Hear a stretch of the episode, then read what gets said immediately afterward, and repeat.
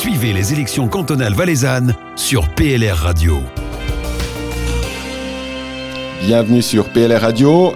Nous avons aujourd'hui le plaisir d'accueillir Stéphane Ganzer. Bonjour Stéphane. Bonjour PLR Radio.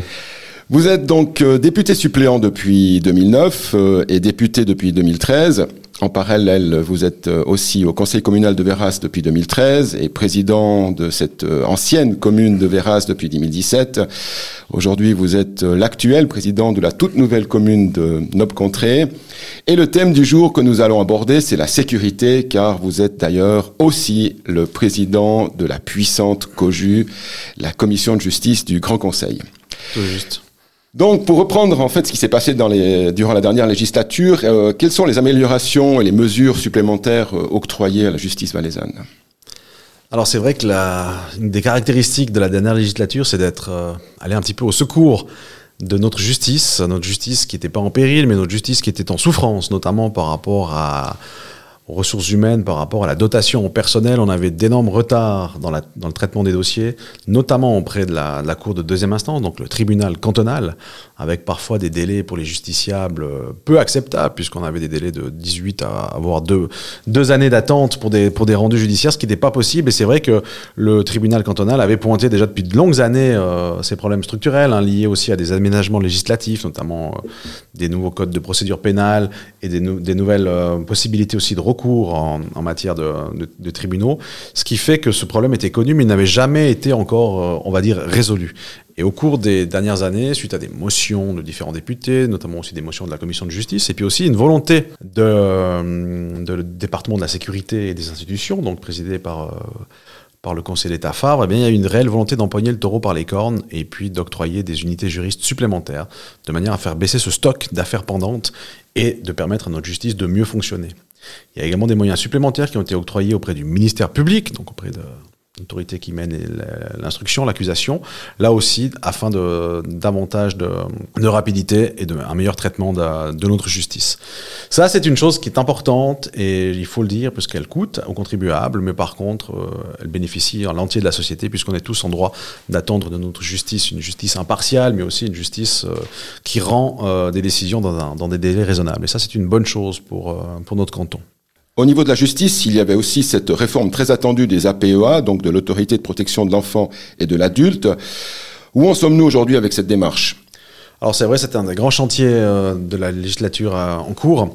Effectivement, les APEA, donc elles sont au nombre de 23 aujourd'hui en Valais, elles sont plutôt de, de, de, type intercommunal. Et puis effectivement, ces APEA ne sont pas professionnelles, même si euh, chacune d'entre elles doit, doit comporter dans ses rangs un greffier professionnel. La composition de ces APEA varie d'une commune à l'autre, mais on y trouve des gens qui ne sont pas forcément euh, des spécialistes dans le domaine. C'était une volonté du, législateur à l'époque, lorsqu'on a changé les anciennes chambres de curatelle, de faire des APEA avec des gens de terrain qui connaissent la, la population du village et autres. Certaines ont très bien fonctionné, puis d'autres n'ont pas du tout fonctionné. Il est apparu qu'effectivement, euh, parfois, lorsqu'une APEA dysfonctionne, eh bien, c'est des problèmes qui peuvent être dramatiques. Pour rappel, les APEA, elles, elles gèrent tout ce qui est donc les placements des personnes qui deviennent indigentes ou qui doivent être placées euh, dans un EMS par exemple, qui ont des problèmes d'alcoolisme et autres, qui sont plus capables de se gérer elles-mêmes et donc de se protéger elles-mêmes. Les APEA gèrent également tout ce qui concerne les séparations lorsque les couples ne sont pas mariés et le placement des enfants qui sont issus de ces, de ces unions-là. Donc pour un divorce, euh, un enfant qui, a des parents qui sont mariés aura une autorité professionnelle, un, un tribunal de district qui va, qui va régler le, ces problèmes-là. Mais pour un enfant dont les parents sont pas mariés, il y a une égalité de traitement puisque c'est une APEA non professionnelle qui va gérer ça. Et ça, ça peut aussi poser problème. Puis un troisième type de cas qui se pose pour les APEA, c'est tout ce qui concerne les placements d'urgence d'enfants lorsqu'il y a des cas de maltraitance et autres. Donc à chaque fois, l'humain est au centre de ces problématiques-là et à chaque fois, il faut, il faut des rendus qui ont des incidences humaines euh, considérables. Du coup, il y a une volonté effectivement euh, menée par notre conseil d'État FAV de, de réformer ces APEA, de les professionnaliser tout simplement. Et en décembre dernier, lors de la dernière session parlementaire, notre Parlement a accepté en une seule lecture. C'est assez rare qu'une loi si importante soit acceptée en une seule lecture. Ça a été le cas pour les, pour les APEA. On a réussi à faire passer ça en une seule lecture. Preuve en est que le projet était bon et que le travail a été fait pour euh, convaincre et aussi rassurer les, députés qui, qui, avaient quelques soucis. Et aujourd'hui, on se dirige donc au lieu de 23 APEA, on aura 9 APEA à terme, qui seront donc des APEA professionnels, avec un président d'APEA qui sera titulaire d'un master en et d'autres personnes qui l'accompagneront de manière à pouvoir améliorer donc les, rendus pour ces cas hautement, hautement sensibles. Ça, c'est une très très bonne chose et c'est une fierté d'avoir contribué au sein du Parlement à faire passer ça en une seule lecture de manière à gagner du temps parce qu'effectivement, il y a urgence en la matière. Il y a aussi une nouvelle chef de la sécurité civile et militaire qui vient d'être nommée. Euh, quels sont les défis qui l'attendent? Oui, c'est vrai. Alors Marie-Claude Notecker, notre collègue députée, qui quitte le monde parlementaire pour passer du côté obscur de la force, du côté de l'administration. Mais on a bon espoir qu'avec son bagage PLR, elle amènera toute la responsabilité et la diligence et puis aussi surtout l'énergie qui la caractérise. Donc une très bonne chose qu'elle soit nommée. À nouveau une femme d'ailleurs, qui est nommée au sein de ce service de la sécurité civile et militaire.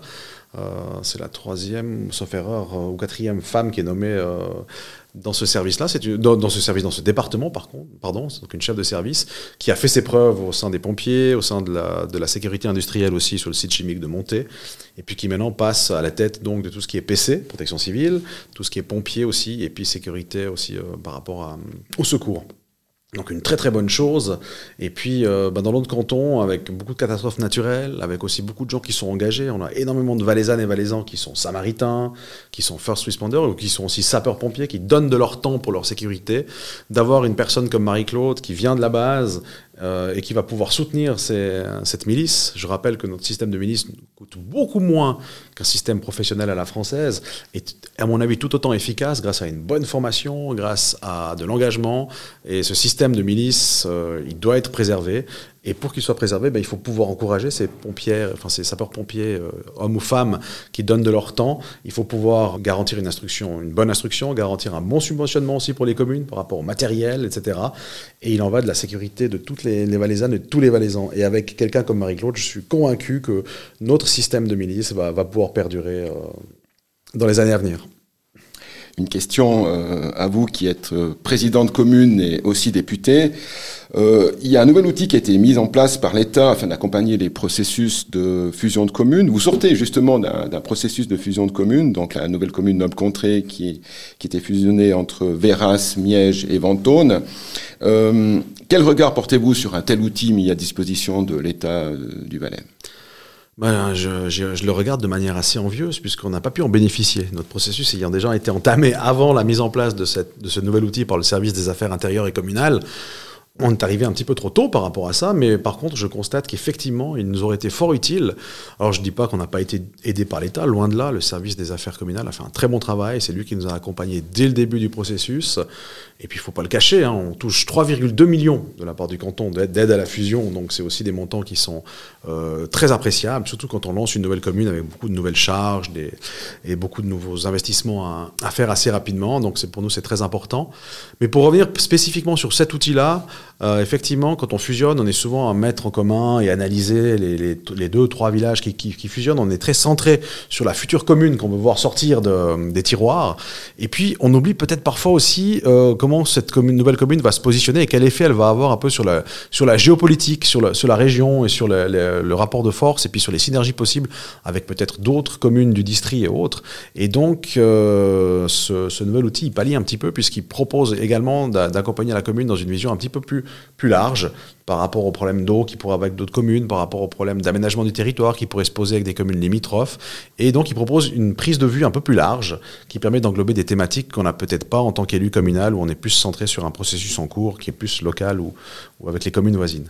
Donc, c'est une très bonne chose parce qu'effectivement, les communes, eh bien, je pense qu'on peut encore en diminuer le nombre sans perdre l'identité, sans, euh, je suis pas un fusionneur absolu. Hein, les fusionnites aiguës sont pas bonnes du tout.